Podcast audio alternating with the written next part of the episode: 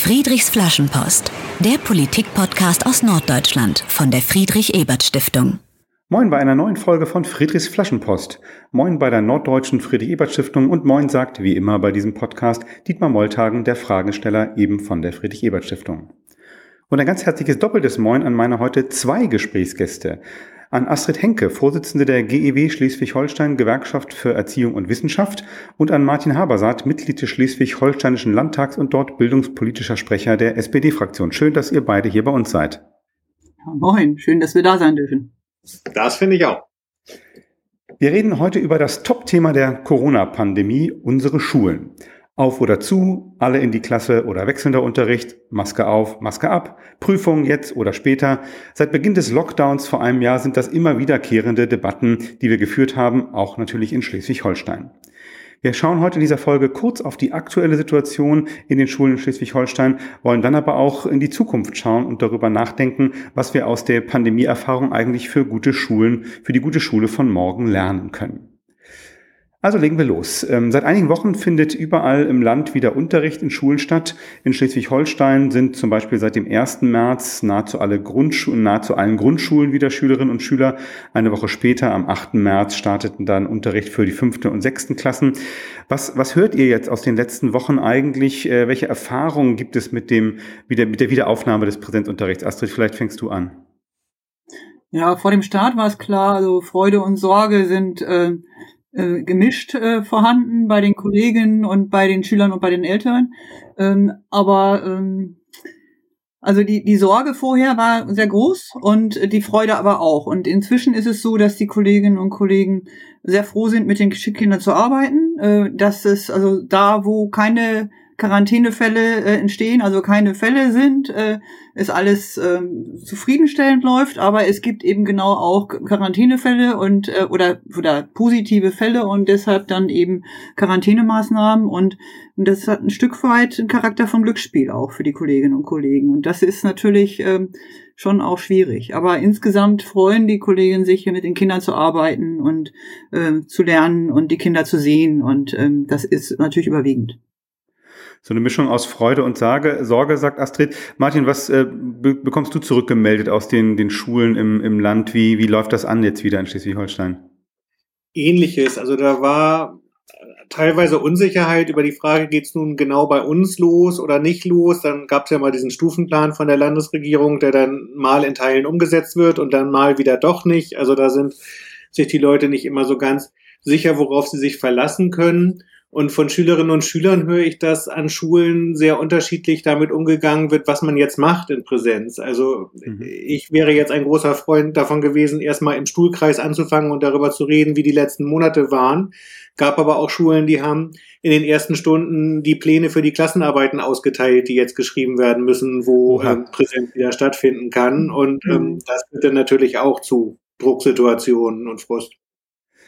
Voraussetzung für die Schulöffnung waren ja äh, Hygienekonzepte an Schulen. Seit einigen Tagen diskutieren wir ja äh, eigentlich in ganz äh, Deutschland auch über kostenlose Tests für Lehrkräfte, auch über vorgezogene Impfungen.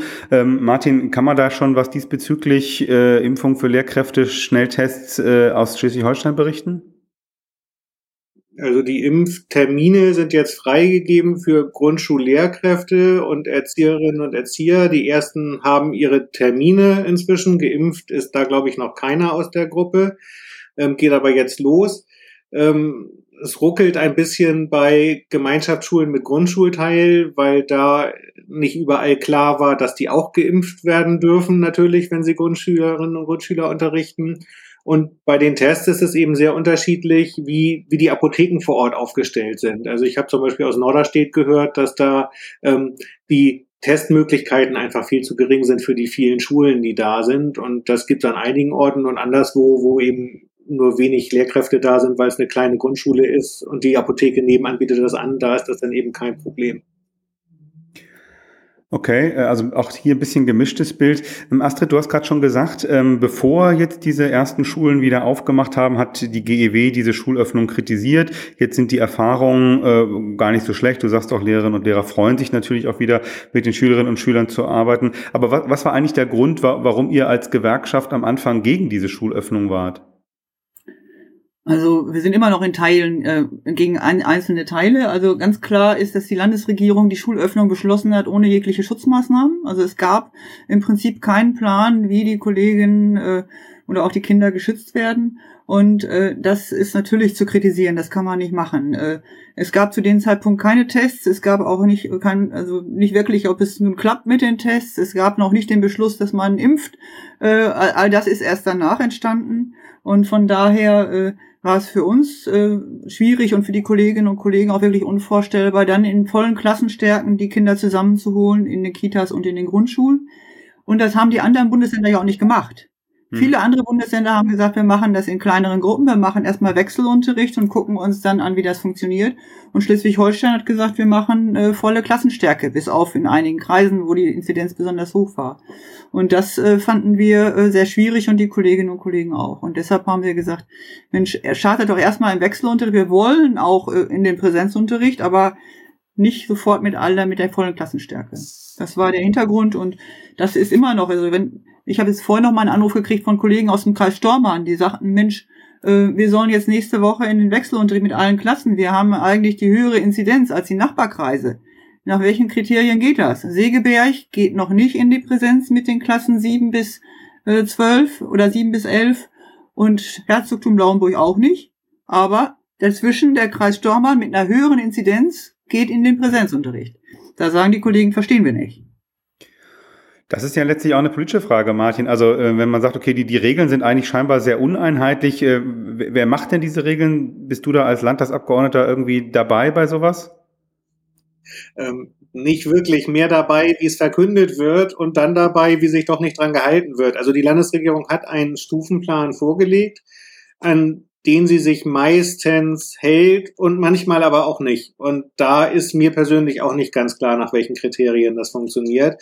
Ähm, wenn mich jetzt ähm, Schulen fragen, dann verweise ich auf den Plan und eine grobe Orientierung gibt da, aber Ganz konkret weiß man es eben nicht. Also im Kreis Pinneberg zum Beispiel hätte schon längst mehr Unterricht stattfinden können, als jetzt stattfindet, wenn man diesem Stufenplan gefolgt wäre, ähm, findet aber noch nicht. Und das Stormanner Beispiel, da Astrid Henke gerade gesagt, das ist dann wirklich Regierungshandeln. Also das wird auch nicht im Landtag diskutiert, immer wann welche Schule wo aufmacht.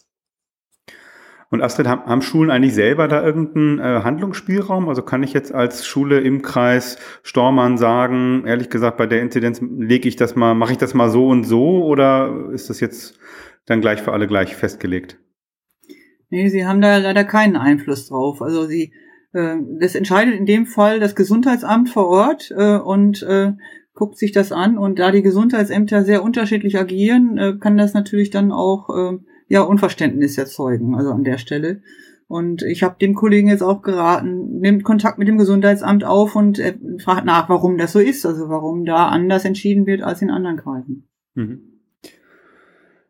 Martin, nur eine politische Frage an dich. Ähm, du hast nämlich äh, kürzlich äh, als äh, bildungspolitischer Sprecher der SPD-Fraktion zusammen auch mit den Abgeordneten vom SSW im Landtag ein zusätzliches Unterstützungspaket für Schülerinnen und Schüler beantragt und dazu einen Verfügungsfonds für Schulen. Was, was ist das für eine Idee? Was steckt dahinter, was, was du da beantragt hast? Also die Ausgangsüberlegung ist, dass es einfach bei den Schülerinnen und Schülern Lücken gibt, dadurch, dass das letzte Schuljahr nicht so stattgefunden hat, wie es hätte stattfinden sollen. Und dass es jetzt an den Schulen aber auch Belastungen gibt, die es normalerweise nicht gibt, wenn Lehrkräfte zum Beispiel gleichzeitig Präsenzphasen, Distanzphasen und Notbetreuung organisieren sollen. Und da finden wir für das beides brauchen Schulen ähm, Unterstützung. Und da haben wir einen Fonds vorgeschlagen, wo jede Schule mitgeteilt bekommt, wie viel Geld steht euch eigentlich zur Verfügung, um jetzt zusätzliches Personal einzustellen und zusätzliche Angebote zu organisieren. Und dann haben wir uns auch von anderen Bundesländern inspirieren lassen. In Bremen ist es zum Beispiel so, dass Sofa-Tutor als festes Angebot in die Lernplattform ins Learning integriert ist und alle Das Schüler musst du, glaube ich, nochmal erklären, Sofa-Tutor, was das ist. Ja, Sofa-Tutor kennen alle Eltern, die Kinder in Abschlussklassen haben, würde ich fast behaupten. Also ähm, ist ein YouTube-basiertes Angebot, wo ähm, Lernvideos im Mittelpunkt stehen, wo es aber auch gute Arbeitsblätter inzwischen zu den Lernvideos gibt und Sofa-Tutor bietet inzwischen auch eins zu eins Chats zu den Videos und zu den Lerninhalten an mit in der Regel gelernten Lehrkräften. Ist ein kostenpflichtiges Angebot und Bremen hat das halt in seine Lernplattform It's Learning übernommen. Das heißt, da können diese Videos auch regulär im Unterricht mit behandelt werden, weil einfach alle Zugriff darauf haben. Und das könnte Schleswig-Holstein auch. Gibt auch andere Anbieter, aber das Sofa-Tutor-Beispiel ist eben aus Bremen immer präsent. Oder Mecklenburg-Vorpommern hat beschlossen, allen Schülerinnen und Schülern, wenn sie es wollen, 30 Stunden private Nachhilfe zu finanzieren. Ähm, ich bin grundsätzlich nicht so ein Riesenfreund von Nachhilfe, aber momentan kann man, finde ich, auch über solche Dinge nachdenken. Das hatte die Koalition abgelehnt, unser Unterstützungspaket.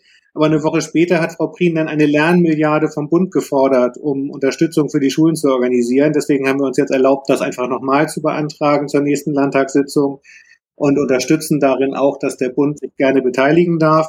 Aber wir finden eben auch, man kann jetzt nicht alleine auf den Bund gucken. Es ist schon auch Ländersache, dass da was passiert.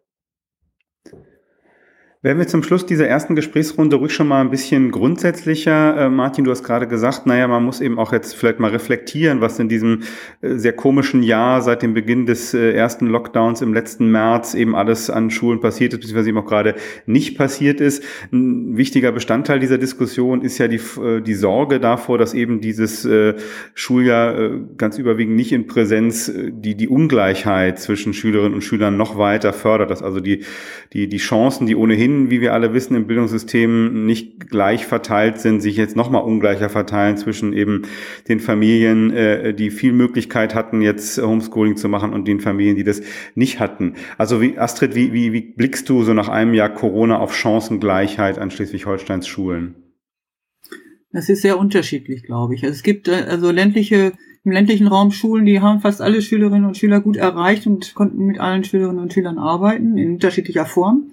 Aber es gibt eben auch Schulen, äh, äh, wo, wo es nicht gelungen ist, äh, wo, wo nur ein Drittel der Schülerinnen an, an den Videokonferenzen teilgenommen hat oder äh, Kinder nicht erreicht werden konnten. Und von daher äh, wird, ist die Schere sicherlich größer geworden und von daher ist es dringend notwendig, da auch an zusätzliche Mittel zu denken, an zusätzliche Lehrerstunden zu denken oder Lehrerinnenstunden oder eben auch an Studierende, die nachmittags noch mit äh, zusätzliche Angebote in den Schulen machen und dergleichen. Also von daher würden wir das auf jeden Fall unterstützen und brauchen wir das. Und die Kolleginnen können das nicht mehr zusätzlich leisten. Die sind völlig am Ende, also nicht am, also die sind am Limit, also von der Belastung her. Und von daher kann man nicht sagen, okay, die machen noch ein bisschen mehr. Also das ist äh, nicht möglich. Also von daher muss man da zusätzliches bereitstellen. Vielen Dank. Damit blickst du schon ein bisschen voraus. Ne? Was können wir auch an, an Dingen lernen jetzt aus der Pandemie? Was wären jetzt die nächsten Schritte? Wir da werden darüber. Ja auch Martin. der Punkt, ähm, dass du ähm, die ganzen offenen Jugendangebote nicht hattest, die man mhm. sonst hat. Also mhm. die Schülerinnen und Schüler, die der Schule verloren gehen, das sind die, die teilweise dann nachmittags in der offenen Jugendarbeit aufschlagen, wo sie jetzt nicht hin konnten. Und es waren also genau die, die zu Hause in der Regel nicht die Unterstützungsangebote haben, die auch nicht überall in die Schulen durften. Hamburg hatte ja schon beim ersten Lockdown die Schulen geöffnet für einzelne Schülerinnen und Schüler, die einfach sich da hinsetzen und für sich arbeiten wollten. Das hat Schleswig-Holstein jetzt gemacht, aber das hat nicht überall geklappt. Bibliotheken waren geschlossen, wo man sich sonst hinsetzen könnte. Also da fehlte auch viel an, an sonstiger Unterstützung, die es manchmal gibt. Deshalb müsste man auch in, an Schulsozialarbeit vielleicht denken. Also wenn man äh, also an die nächsten Monate denkt und an das nächste Jahr da nochmal zusätzliches auch zu denken und zu überlegen. Danke und wir, wir stellen schon fest, wir reden hier mit zwei Leuten, die tatsächlich Ideen haben, was man, äh, was man in der Zukunft äh, an Schleswig-Holstein Schulen machen kann. Wir äh, reden da gleich noch ein bisschen weiter. Ähm, bevor wir aber darüber äh, sprechen, wollen wir noch ein bisschen euch ein bisschen näher kennenlernen und auch herausfinden, warum setzt ihr euch eigentlich für gute Schulen ein? Und äh, wie immer in diesem Podcast spielen wir zu Beginn Friedrich fragt, weil wir jetzt heute zu dritt sind, stelle ich euch beiden jeweils abwechselnd, äh, also nacheinander fünf entweder oder Fragen und ihr antwortet ganz spontan ohne große Erklärung. Astrid, ich fange wieder bei dir an. Äh, in deiner Freizeit lieber ein Buch lesen oder einen Podcast hören? Ein Buch lesen. Wenn es nach Corona wieder möglich ist, lieber ins Restaurant oder zu Hause mit Freunden kochen? Ähm, ins Restaurant. Äh, in Kiel ja eine wichtige Frage. Interessierst du dich mehr für Fußball oder für Handball? Oder, ah, Fußball. Und äh, wovon braucht eine gute Lehrerin mehr? Fachwissen oder pädagogisches Geschick? Pädagogisches Geschick. Und die fünfte Frage, sollte man in der Schule eher Goethe lesen oder eher aktuelle Autoren wie zum Beispiel Sascha Stanisic? Hm, aktuelle Autoren würde ich vorziehen.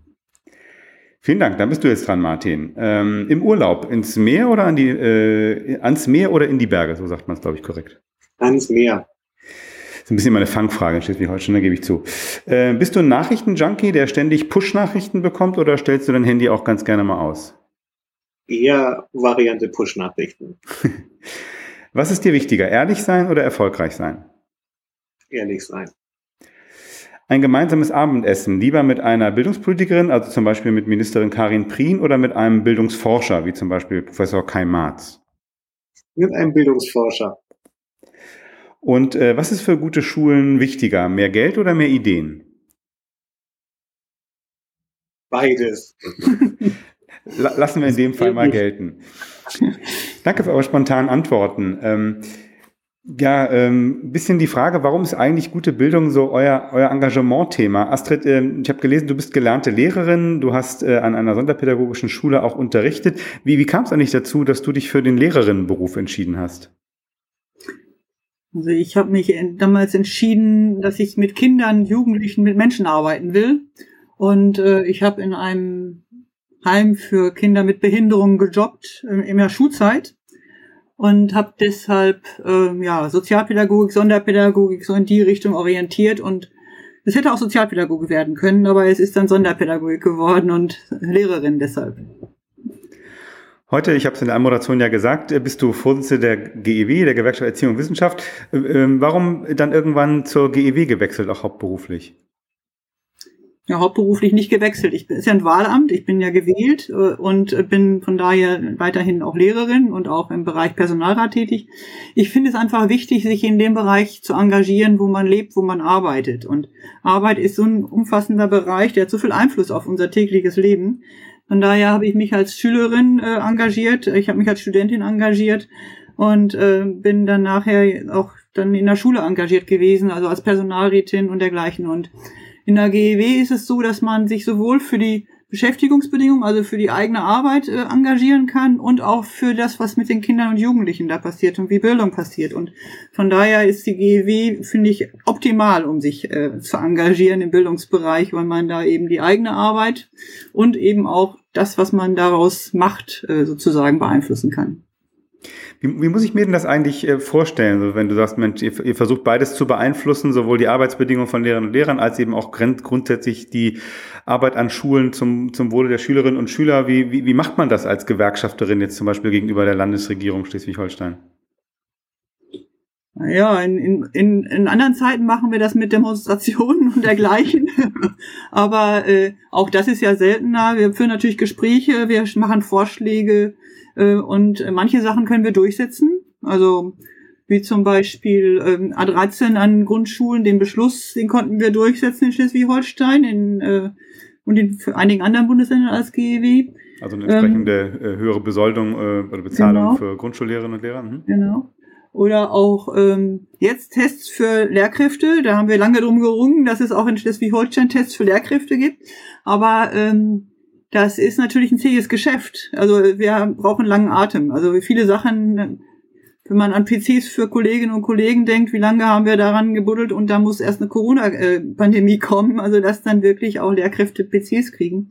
Also von daher ist es, ist da viel zu tun noch und ähm, ja, das ist, geht von Gesprächen über ähm, Gespräche mit Oppositionspolitikerinnen äh, und auch Flugblättern und Demonstrationen und ähm, E-Mail schreiben.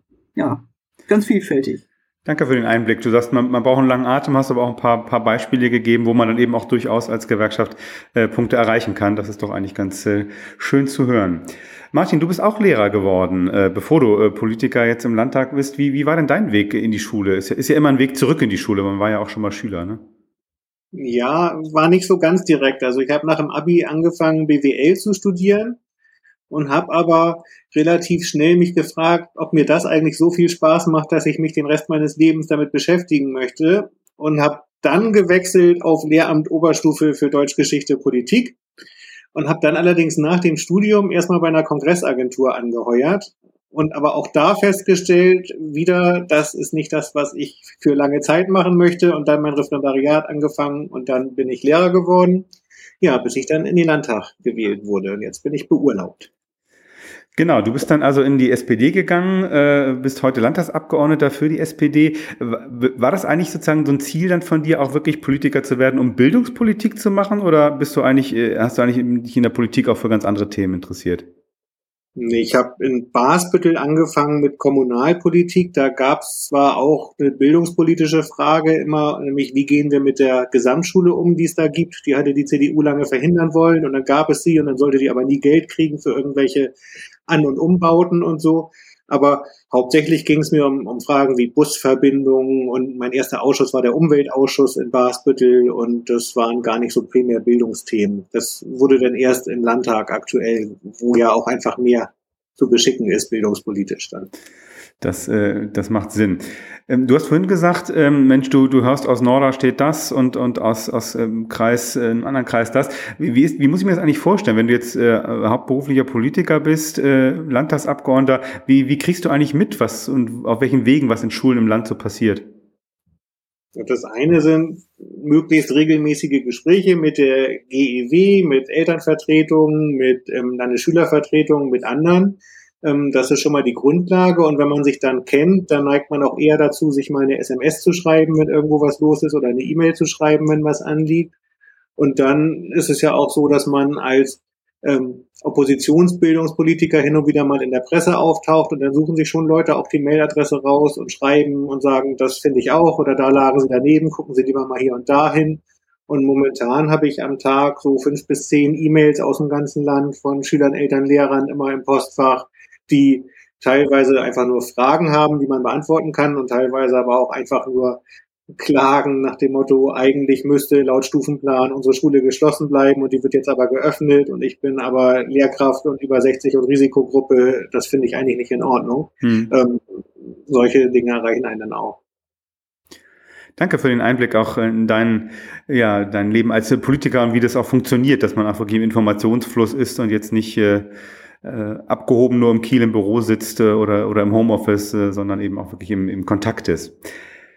Ja, kehren wir zurück zu dem, was wir gerade schon angefangen haben zu diskutieren. Ähm, was macht gute Schulen eigentlich aus und was muss in Schleswig-Holstein, natürlich auch in anderen Regionen, eigentlich politisch gemacht werden, damit man jetzt aus der Pandemie-Erfahrung die richtigen Schlüsse für Lehrerinnen und Lehrer zieht, für Schülerinnen und Schüler. Ähm, und ähm, ich knüpfe mal an, äh, diese Gesprächsrunde bei einer Studie, die wir als Friedrich-Ebert-Stiftung gemacht haben, die Ende Januar erschienen ist. Ähm, da haben wir die Bürgerinnen und Bürger in Schleswig-Holstein gefragt, was denn aus ihrer Sicht das wichtigste politische Thema gerade ist und es war Bildung. Schule und Bildung wurde ähm, da Platz eins ähm, genannt.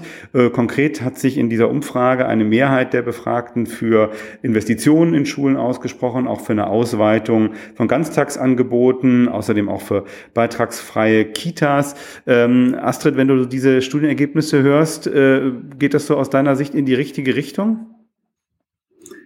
Es geht in die richtige Richtung, wenn man sagt, es geht um Bildung im Ganztag und um frühkindliche Bildung.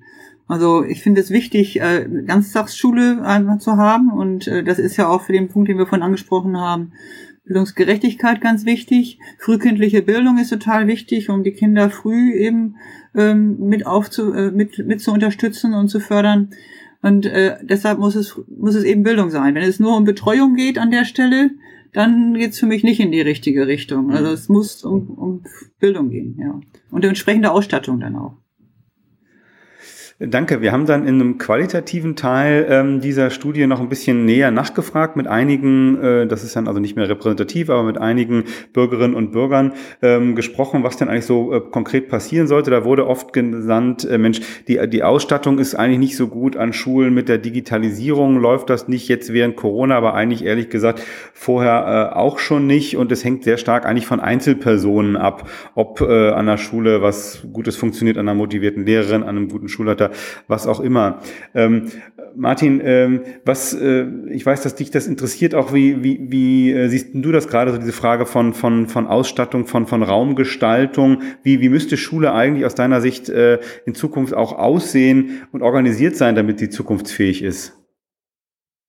Also im Digitalbereich finde ich einfach, dass Schule ähm, abbilden können muss, wie das Leben aussieht. Und da im Leben immer mehr ähm, digital stattfindet und einfach ähm, bestimmte ähm, Programme, bestimmte Geräte, bestimmte Anwendungen einfach ähm, um sich greifen muss Schule das auch alles können. Und ich finde immer, es muss eine pädagogische Entscheidung sein von mir als Lehrkraft, ob und wie digital ich die jeweilige Stunde anlege. Und es darf aber nicht daran scheitern, dass ich es nicht kann oder dass ich nicht die technischen Möglichkeiten habe, es umzusetzen. Das ist so mein Optimalbild von Schule in Sachen Digitalisierung. Und was das Aussehen von Schulen angeht, ähm, finde ich einfach, dass Schulen heute nicht mehr so aussehen müssen wie vor 100 Jahren, dass da 25 Stühle stehen, die alle auf eine Tafel ausgerichtet sind und ähm, den Frontalunterricht ähm, nonstop quasi schon ähm, angelegt haben durch das Raumdesign. Das gibt Schulen, da ist das heute schon anders. Vor allem in Grundschulen gibt es großartige Raumkonzepte, wo längst ähm, Sitzkreise und Stühle und dergleichen sich abwechseln. Gibt aber auch viele Schulbauten, die können das räumlich momentan gar nicht. Und ähm, in der Richtung lohnt es sich, glaube ich, weiterzudenken, vor allem wenn man in Richtung Ganztagsschule geht, weil Schule ja auch anders aussehen muss und anders organisiert sein muss. Wenn wir Kinder da von 8 bis 16 Uhr zum Beispiel haben, dann dürfen die ja nicht erschöpft nach Hause schleichen am Nachmittag, sondern dann sollen die im, im Kopf frei sein für das, was am Rest des Tages noch vor ihnen liegt und auch fit dafür sein. Und das geht aber nur, wenn Schule auch einen gewissen Wohnwert mitbringt, so würde ich das mal nennen.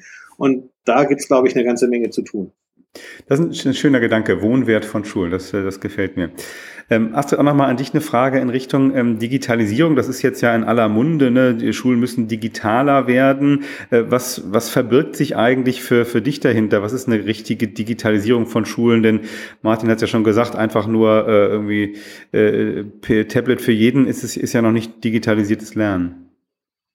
Nein, aber ich finde den Ansatz, den Martin beschrieben hat, ja richtig. Also, dass die Schule so ausgestattet sein muss, dass ich sagen kann, okay, äh, das mache ich mit, mit, digitalen Mitteln und äh, das mache ich eben analog. Also, dass man das genau danach entscheiden kann, was man gerade an Inhalten da vermitteln will. Und äh, von daher muss die Ausstattung so sein, dass man eben auf, aufs Netz zugreifen kann, dass man auch untereinander mit den äh, Geräten arbeiten kann und dass man auf Lernplattformen und entsprechende äh, Medien zurückgreifen kann. Von daher das würde ich so unterstützen.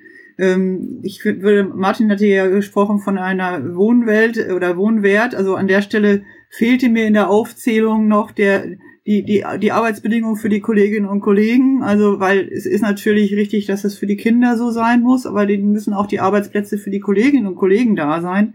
Ähm, und es gibt ja einige Schulen, wo das auch äh, gel gelingt. Äh, ein, ein tolles Beispiel in Schleswig-Holstein ist immer in Schleswig die Paul-Müller-School. Äh, das ist ja eine Schule, da sind es, gibt verschiedene Bereiche, da gibt es Arbeitsplätze für Lehrkräfte, es gibt verschiedene Arten von Arbeitsplätzen für Schülerinnen und Schüler. Und ähm, ich glaube, dass wir beim Schulbau, also um nochmal den Punkt anzusprechen, den Martin von angesprochen hat, auch nochmal stärker, also wegkommen müssen von den Flurschulen, also äh, um auch anders arbeiten zu können in den Schulen. Wir haben äh, immer noch, äh, dass in den, in den Regionen, in den Kreisen oder in den Städten äh, Schulkonzepte vorrangig, also vorrangig sind, die, äh, die die Räume am Flur an orientiert haben. Und wir brauchen da eine ganz andere räumliche Schularchitektur auch, um gut Schule zu machen. Finde ich einen spannenden Gedanken, ne? also dass man auch überlegen kann, wie, wie müssen eigentlich auch Räume, wie müssen Gebäude sein, dass man da eben gut arbeiten kann als Lehrkraft und eben auch gut lernen kann und auch gut leben kann als Schülerin und Schüler, gerade wenn man daran denkt, dass es vielleicht relativ große Teil des Tages man, man da verbringt. Ähm, Martin, du hast in einer Landtagsrede vor kurzem äh, eine Roadmap zur Schule 2050 gefordert und du hast darin gesagt, Schulen müssen sich hin zu einer Schule der Wissensgesellschaft äh, entwickeln. Das ist jetzt ein Zitat von mir. Ähm, was, was steht in deiner Roadmap drin, damit Schulen fit für die Wissenschaftsgesellschaft sind? Das Zitat möchte ich gar nicht mir anheften. Das ist von Anne Slivka, eine der guten Pädagogikprofessorinnen, die es momentan so gibt, die sich auch in der Schulakademie um, um die Schule der Zukunft kümmert. Die sagte mal, man muss weg von der Schule der Industriegesellschaft zur Schule der Wissensgesellschaft. Und ähm, das finde ich auch, und deswegen zitiere ich das immer wieder. Ähm, das bedeutet, dass Schule eben nicht mehr so ist, dass ich da 25 Leute vor mir sitzen habe, denen ich als erstes beibringe, pünktlich zu sein und als zweites beibringe, Dinge auswendig zu lernen und als drittes vielleicht noch beibringe, sich ähm, angepasst zu verhalten. Ähm, das ist heute an Schulen nicht mehr so, aber es ist eben noch zu sehr so, so würde ich es formulieren. Und ähm, Wissensgesellschaft heißt für mich ähm, nicht Dinge auswendig lernen, sondern damit klarkommen, dass ich im Internet jederzeit das komplette Wissen der Welt zur Verfügung habe, es aber einsortieren können muss und es hinterfragen können muss, ob das eine vertrauenswürdige Quelle ist, ja oder nein, es auf neue Arbeitszusammenhänge anwenden muss. Ähm, ich muss lernen, mit anderen zusammenzuarbeiten bei der Lösung von Problemen. Das heißt, Schule wird aus meiner Sicht in den nächsten Jahrzehnten viel mehr auf fächerübergreifende Projekte setzen, ruhig auch mal auf jahrgangsübergreifende Projekte. Ich finde den kanadischen Ansatz spannend, den es in einigen Provinzen gibt. Da gibt's nur noch von Montags bis Donnerstags Unterricht nach Stundenplan und der Freitag gilt immer einem halben Jahr lang einem Projekt, das ähm, jahrgangs- und fächerübergreifend durchgeführt wird, zusammen mit Experten von außerhalb der Schule. Schulen öffnen sich in ihre Lebenswelt hinein. Ähm, solche Fragen gehören dazu, wenn man die Schule 2050 beschreibt. Und sind da auch so bestimmte Corona-Learnings jetzt mit drin oder sind es einfach generelle Punkte, die jetzt auch pandemieunabhängig äh, eine gute Schule in Zukunft ausmacht? Ich glaube, ein Corona-Learning wird am Ende sein, dass die Schulen digital endlich den Schub bekommen haben werden, den sie eigentlich schon vor 20 Jahren gebraucht hätten.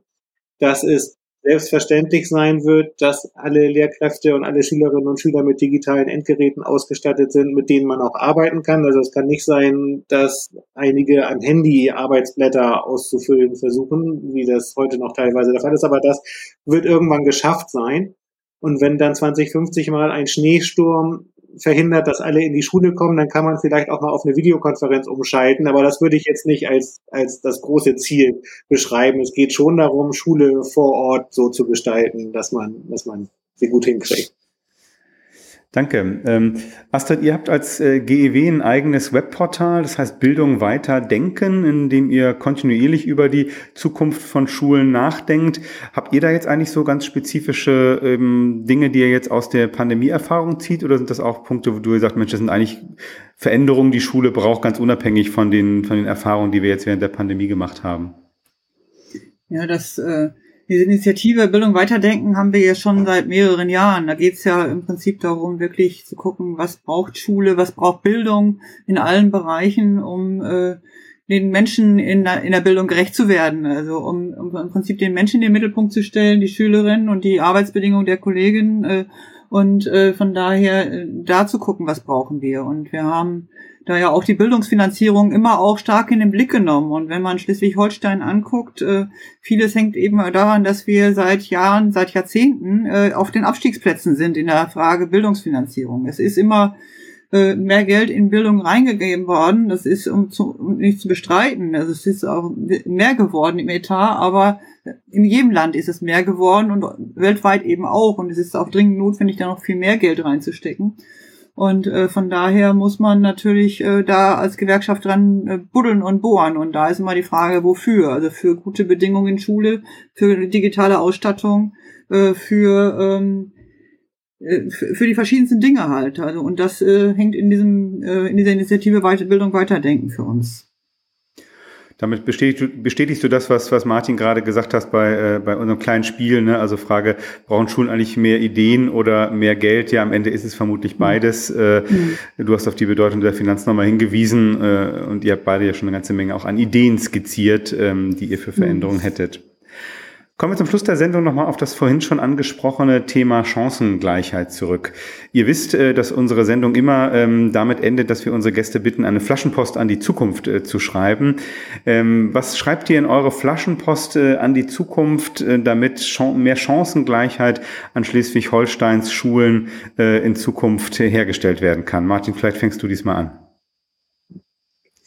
Ich glaube, die Schule der Zukunft muss eine inklusive Schule sein, die so ausgestattet ist, dass sie allen Schülerinnen und Schülern, die da aufschlagen, so begegnen kann, wie sie es brauchen. Es muss eine digitale Schule sein, die so ausgestattet ist, dass sie das abbilden kann, was die Welt um sie herum auch kann. Und es muss eine Ganztagsschule sein mit Unterstützungsangeboten, die allen Schülerinnen und Schülern zur Verfügung stehen und ähm, nicht so organisiert sein wie heute, dass manche am Nachmittag quasi Unterstützung organisiert bekommen, die andere Eltern nicht finanziert werden können. Und wenn ich dann noch eine Botschaft an die Zukunft schreiben darf, würde ich da reinschreiben, es muss aber nicht so sein, wie wir heute glauben, wie es sein muss. Also ähm, jeder findet irgendwie immer die Schule, wie er sie selbst erlebt hat, zunächst mal richtig. Und selbst wenn ich morgen die Schule, wie ich sie mir vorstelle, umsetzen kann in Schleswig-Holstein und Schülerinnen und Schüler, die so kennenlernen, dann will ich trotzdem nicht, dass die glauben, das muss für immer so bleiben, sondern das wird sich sicherlich dann auch wieder weiterentwickeln müssen. Danke. Astrid, was schreibst du in deine Flaschenpost an die Zukunft zum Thema Chancengleichheit an Schleswig-Holsteins Schulen? Viele Punkte gefallen mir, die, die Martin in die Flaschenpost tut. Ähm, also für mich ist ganz klar auch eine Ganztagsschule, eine gebundene Ganztagsschule, die dann äh, dazu beiträgt. Kindergrundsicherung ist für mich ein wichtiger Punkt, um eben äh, die Voraussetzung für alle Kinder auch äh, gut herzustellen. Und ich für mich ist es auch klar, eine Schule, die äh, Kindern mit Migrationshintergrund, ohne Migrationshintergrund oder mit Behinderung äh, natürlich gerecht werden soll.